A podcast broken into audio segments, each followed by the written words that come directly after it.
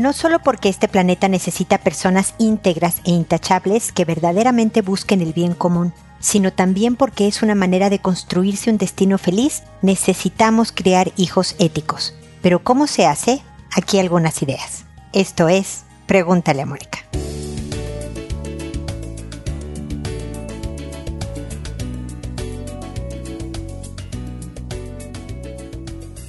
Bienvenidos amigos una vez más a Pregúntale a Mónica. Soy Mónica Bulnes de Lara. Como siempre, feliz de encontrarme con ustedes en este espacio que hoy está más invernal. Está lloviendo en Santiago, es la época de lluvias en Chile y entonces hace frío. Y aunque hay calefacción, yo necesito un peluche extra como los que pueden ver un video que subo ahora a YouTube, la grabación de los episodios, pueden observar. Traigo un peluche negro que parece que me puse un oso encima.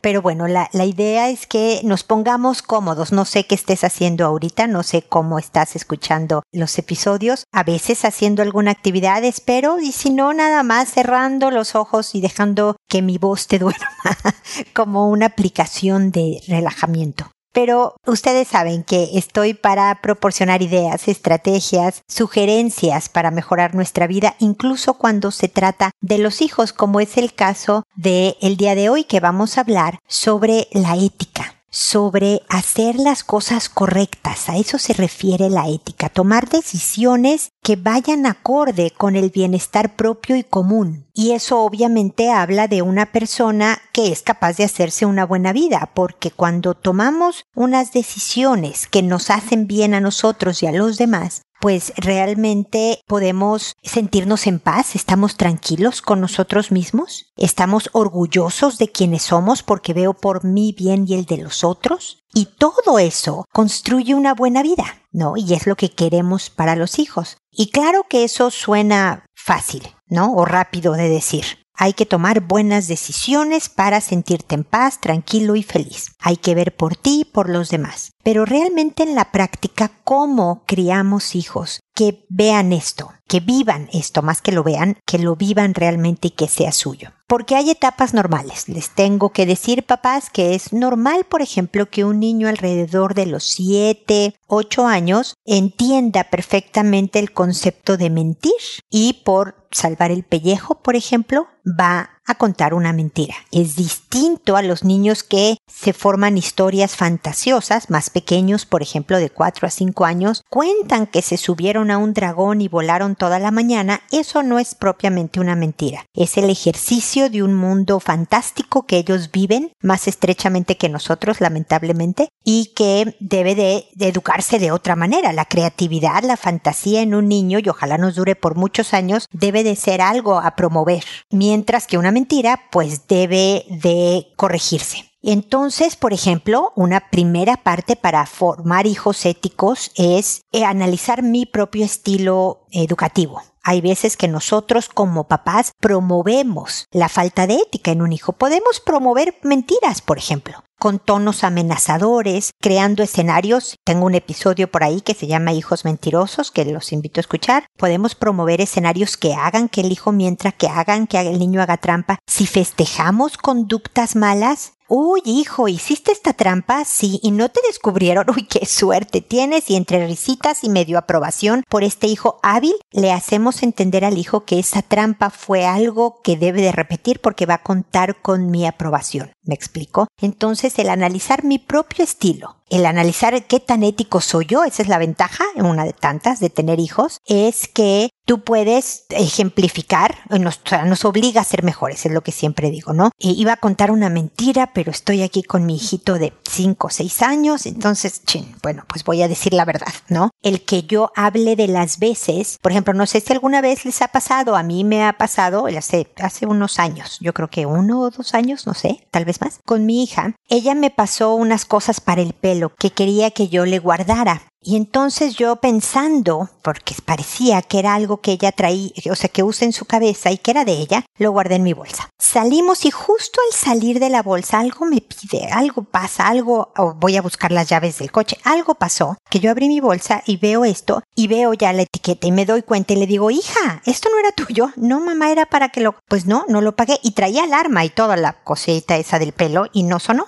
ninguna alarma. y nadie había notado que nos habíamos llevado este pequeño adorno y fue el de no, nos regresamos hija y lo devolvemos, ¿no? Si ustedes han tenido esa oportunidad, no importa el monto, no importa que sea algo chico o grande, no importa que nadie se haya dado cuenta, por supuesto. Es bien importante primero, por lo mismo que les estoy diciendo de los hijos, por la paz interior, por el autoconcepto de nosotros mismos, el hacer cosas que tú sabes que son correctas, que es lo adecuado por hacer, porque si no esto se convierte un poco en la ley de la selva. Porque si yo digo nombre, pero es una super tienda, robarme esto de tres pesos no les va a hacer ni cosquillas, ellos ah, incluso lo tienen calculado entre sus pérdidas y me empiezo a justificar entonces eso habla de mí. Efectivamente, seguramente el robo no iba a ser de gran alcance, no iba a significar nada, mucho menos para el dueño de esas tiendas. Pero sí habla sobre esta puerta que yo abro y dejo entrar cosas en mí que verdaderamente yo no presumiría, por ejemplo. Espero que no presumas.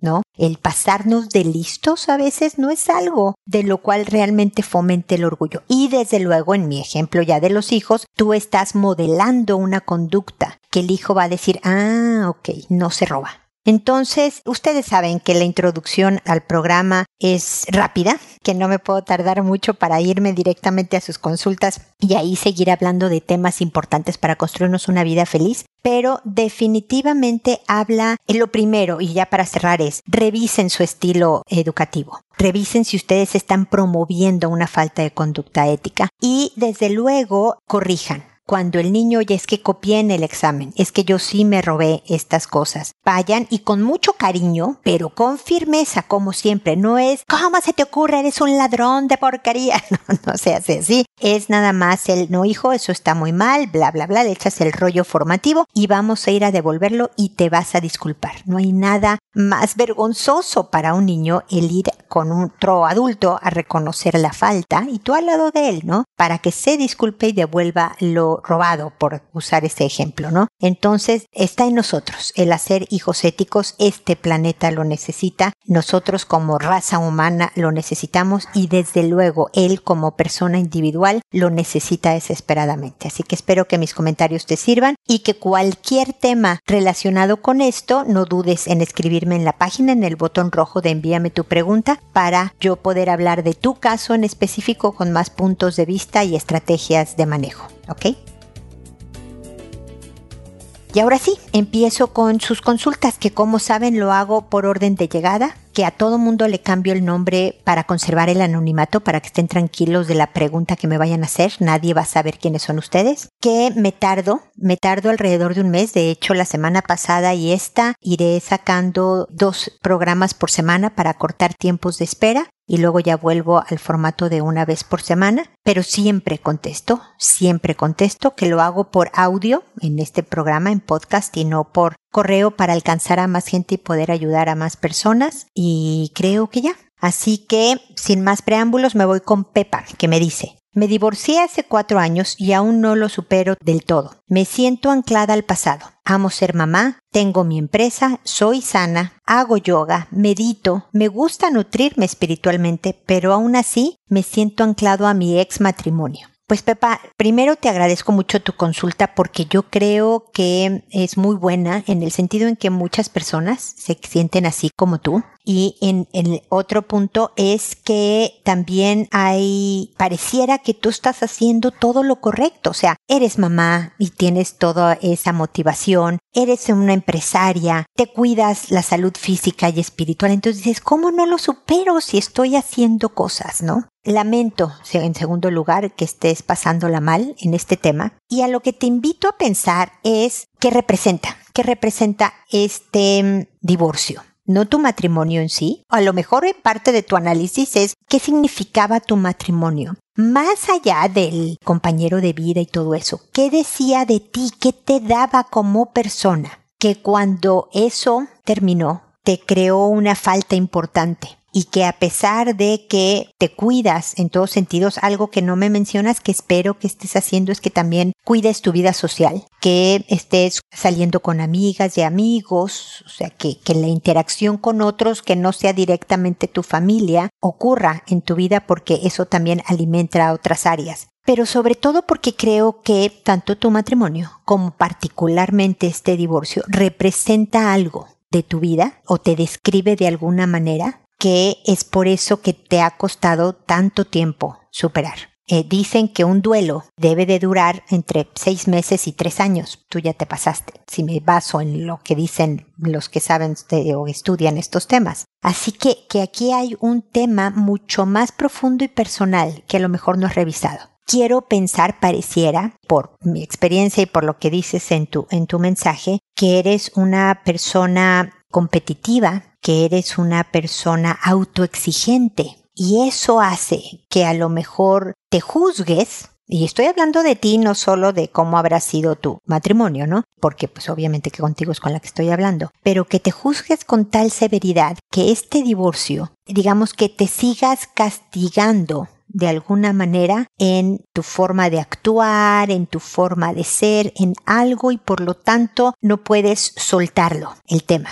porque te fallaste y entonces no sabes cómo resarcir, ¿cómo se dice? Reponer, recuperar, eh, mejorar lo dañado. Me gustaría que reflexionaras, que no me contestes inmediatamente, a lo mejor inmediatamente me escribes y ya sabes que lamentablemente me va a tardar un poquito en contestarte, pero quisiera que le dieras una pensada de por lo menos una semana, ¿no? Y que a lo mejor anotaras las ideas que te vienen a la cabeza con respecto a esta idea para ver qué 20 cae, lo estoy diciendo en mexicano, que teja cae, lo estoy diciendo en chileno, o sea, ¿de qué te das cuenta? ¿Qué cosas dices? Ah, mira, ese a lo mejor por este lado va. De la forma en que tú saques a la luz este tema y que lo trates de ver por todos lados, te ayuda a acomodarlo tal vez en un lugar mucho menos obstaculizante. Así que piénsalo, comenta y por favor vuélveme a escribir para seguirte acompañando en este proceso de eh, reflexión y ver si desatoramos este proceso y puedes no sentirte anclada al pasado. Eso es bien importante. Bueno, luego sigue Quincy que me dice, muy buenas noches, disculpe, quería saber algo y creo que usted me puede ayudar con ello. Mi duda es, cuando yo era un niño de tres años de edad, le di un beso en la boca a mi hermana de dos años. El evento, por llamarlo de alguna manera, jamás se volvió a repetir, ya que en su momento mis padres me regañaron y me explicaron a mí, por ser el mayor, que no debe de hacerse jamás. Hoy en día, y ya siendo consciente de que estuvo mal, quisiera saber, ¿fue normal que hiciera eso a esa edad?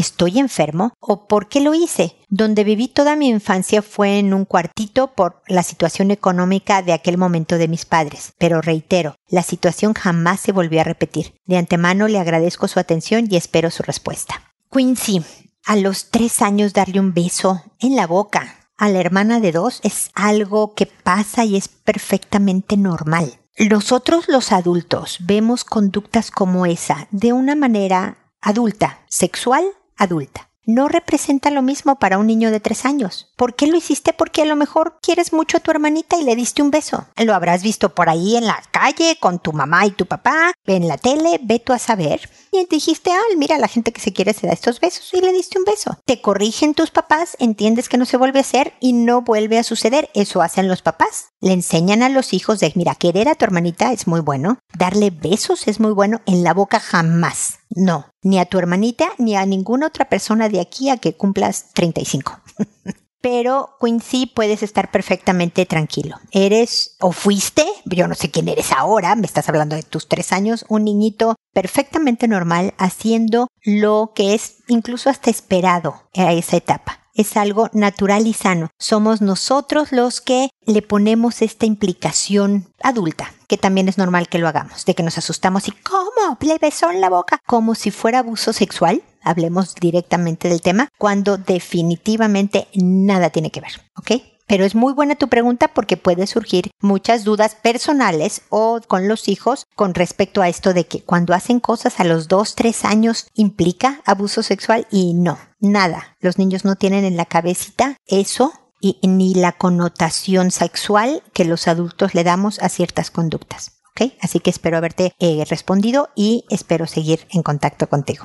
Rosalba me dice, hola Mónica, buenas tardes. ¿Me podrías orientar qué cosas hablarle a un familiar que está con una enfermedad terminal? No puede hablar, solo escuchar. La otra vez traté de recordarle episodios de su vida y se puso a llorar. Gracias. Rosalba, primero lamento muchísimo que tu familiar esté tan, tan enfermo. Y, me parece muy bueno lo que me preguntas porque generalmente nadie hablamos de estos temas y es bueno saber.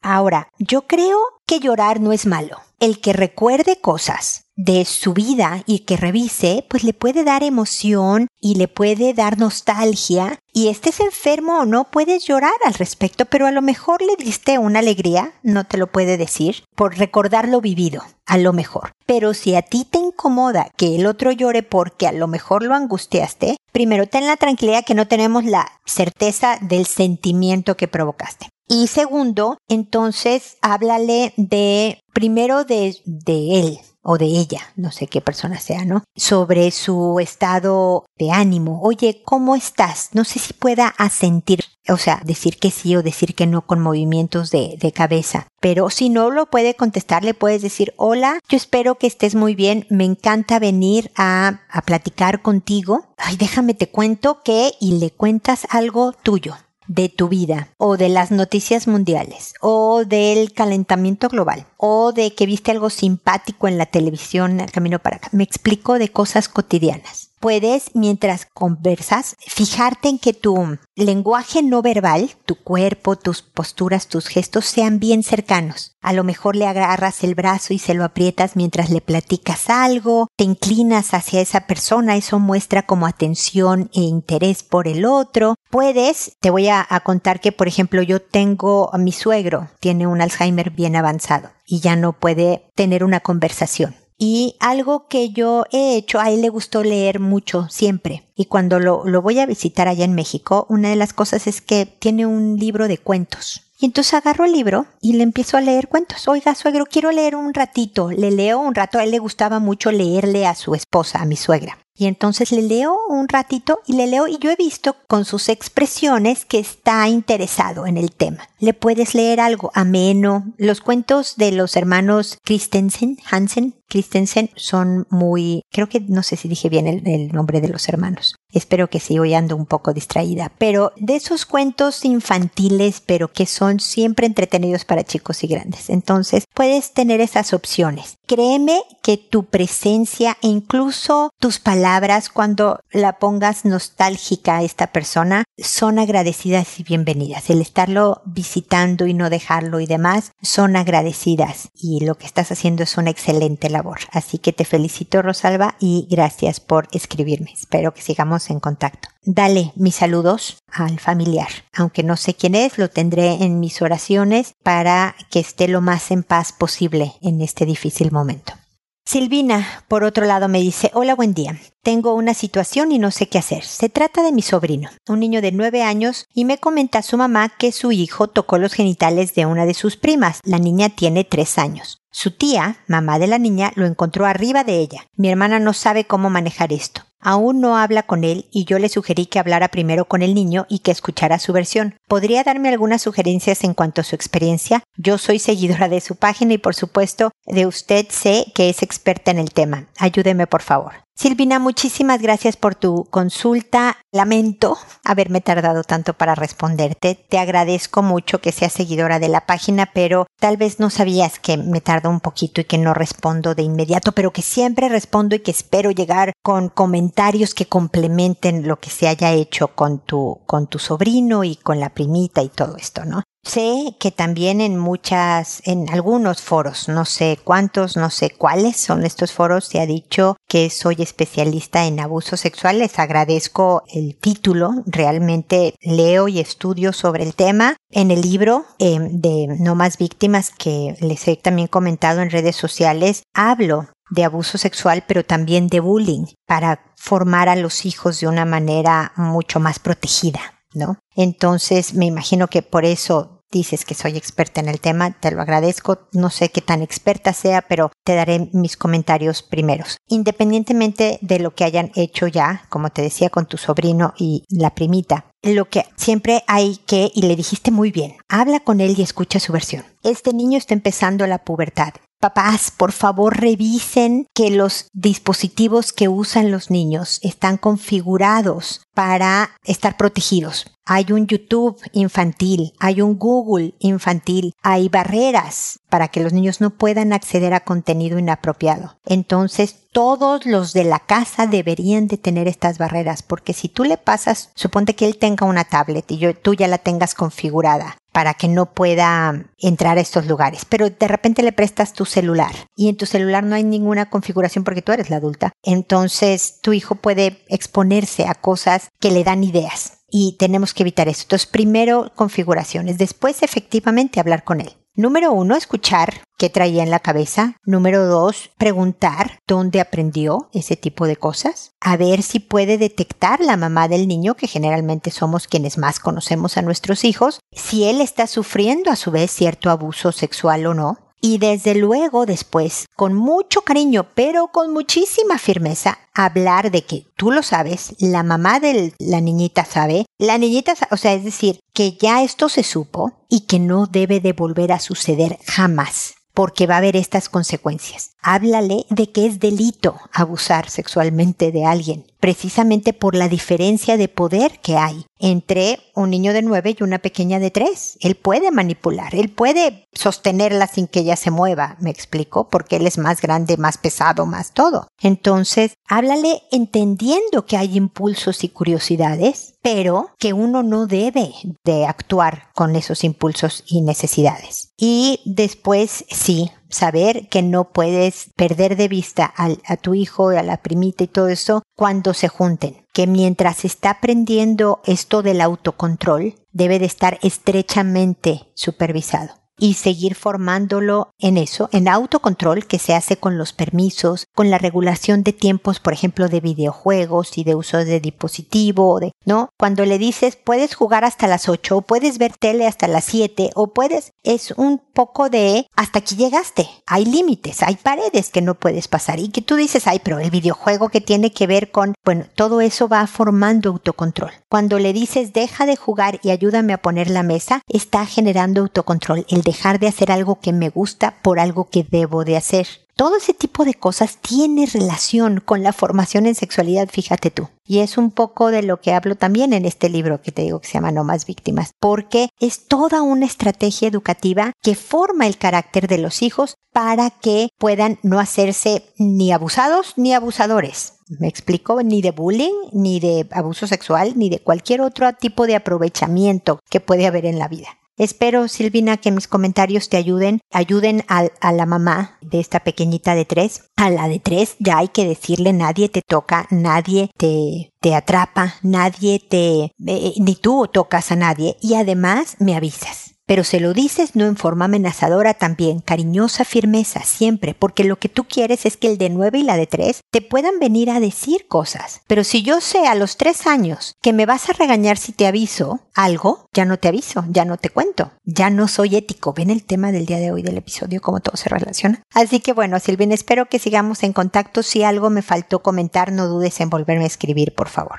Trinidad ahora me dice, hola doctora, buenas noches, espero que se encuentre bien en esta pandemia. Quería un poco de información. Tengo una hija de seis años y medio que la he pillado en tres ocasiones buscando cosas de amor, entre comillas, en YouTube, aplicación que le tengo prohibida. En estos videos aparecen parejas besándose y cuando sabe que la veo se pone muy nerviosa. Le he preguntado por qué lo hace y qué siente y dice que se siente rara, que le da algo en el estómago. Si me pudiera orientar qué hacer en estos casos, la verdad es que me complica porque no sé si hablarle directamente de las relaciones de amor o sexuales. Espero que me lea. Muchas gracias y es muy útil su contenido. Muchas gracias, Trinidad. Definitivamente, ya le puedes hablar de cosas relacionadas al amor e incluso al sexo, pero al nivel 6 años, ¿no? No le vas a dar detalles. Una cosa, y ya me oíste decir que hay que configurar los dispositivos. El prohibir muchas veces no es suficiente, hay que poner barreras. Déjenme decirles, papás, que mm, de aquí a los, pues casi al final de la adolescencia, la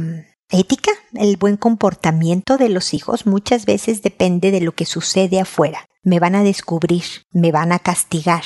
Es decir, dependo de otros, de afuera, para hacia adentro, hacia que yo no haga una conducta inadecuada. Conforme vamos educando bien a los hijos y los hijos crecen, llega un momento en que los hijos viene desde adentro su propia disciplina, su propia ética. no lo voy a hacer porque no me conviene. Yo les he contado muchas veces aquella ocasión cuando mi hijo mayor tenía 19 años, hace casi 10 años, es muy grande y viejo el hombre, que tenía, era viernes, el sábado tenía una prueba en la universidad y llegó y me dijo, no voy a ir a una fiesta que tengo mamá porque tengo prueba mañana y entonces pues voy a estar desvelado y cansado y no me va a ir bien en la prueba. Y yo quería medirle la temperatura y llevarlo con un doctor ya se volvió loco, este no es mi hijo, ¿qué le pasó?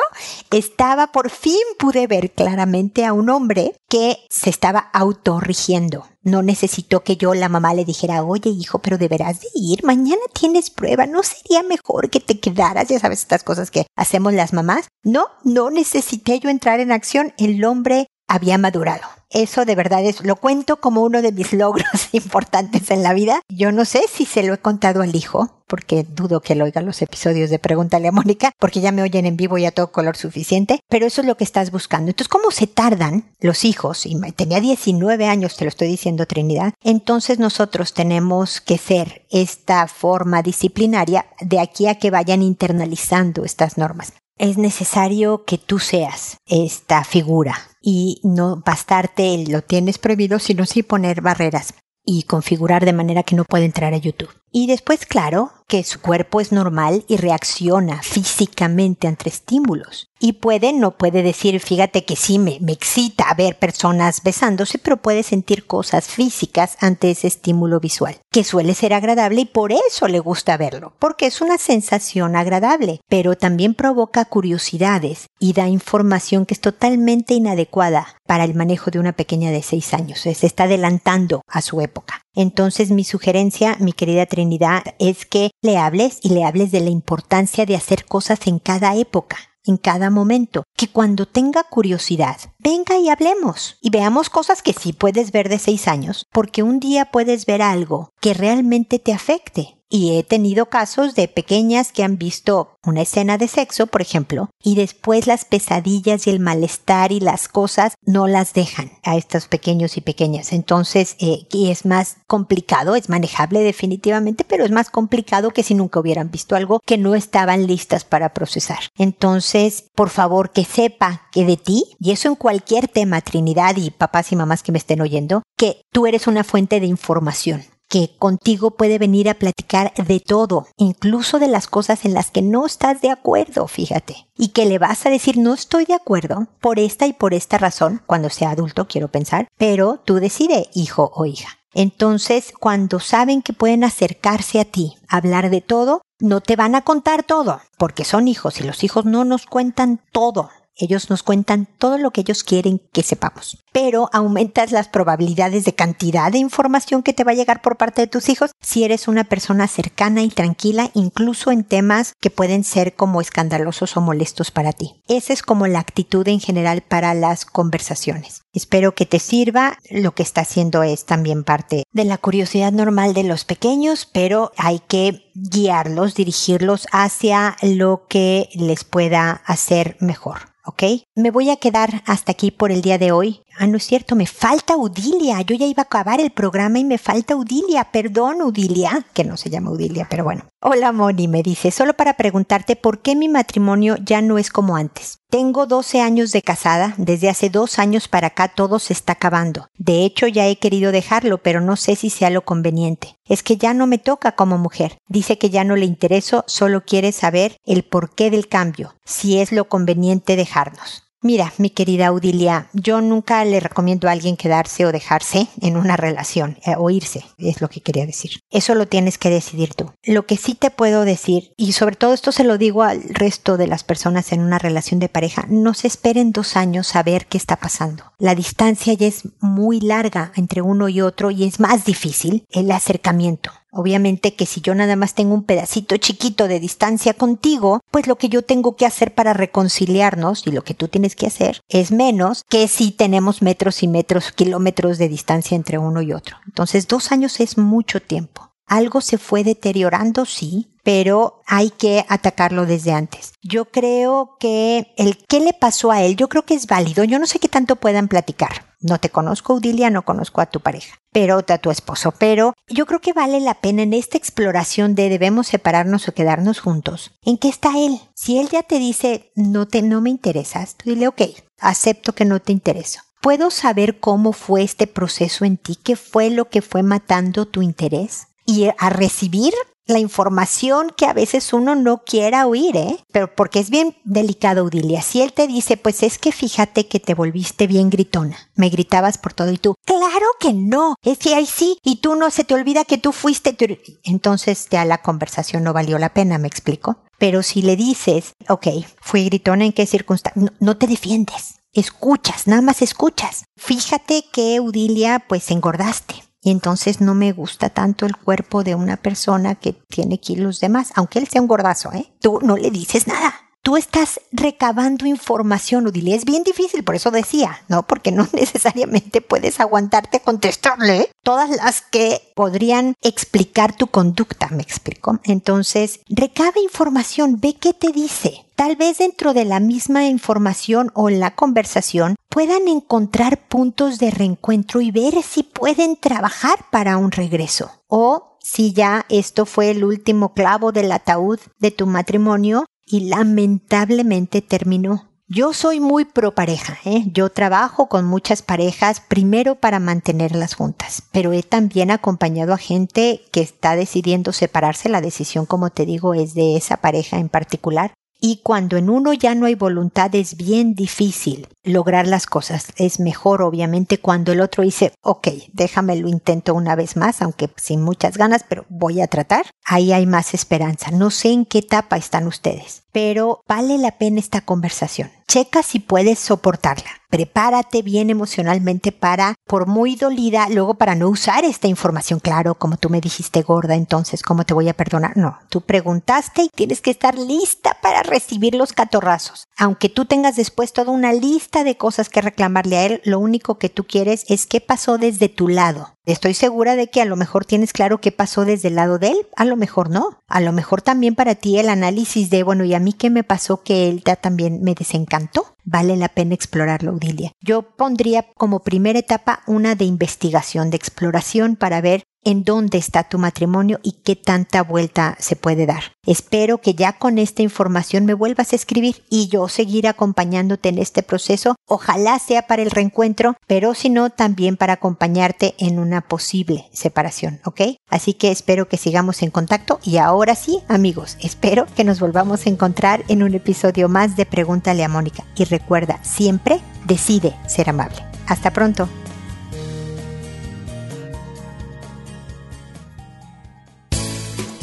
¿Problemas en tus relaciones? No te preocupes, manda tu caso, juntos encontraremos la solución. www.preguntaleamónica.com Recuerda que tu familia es lo más importante.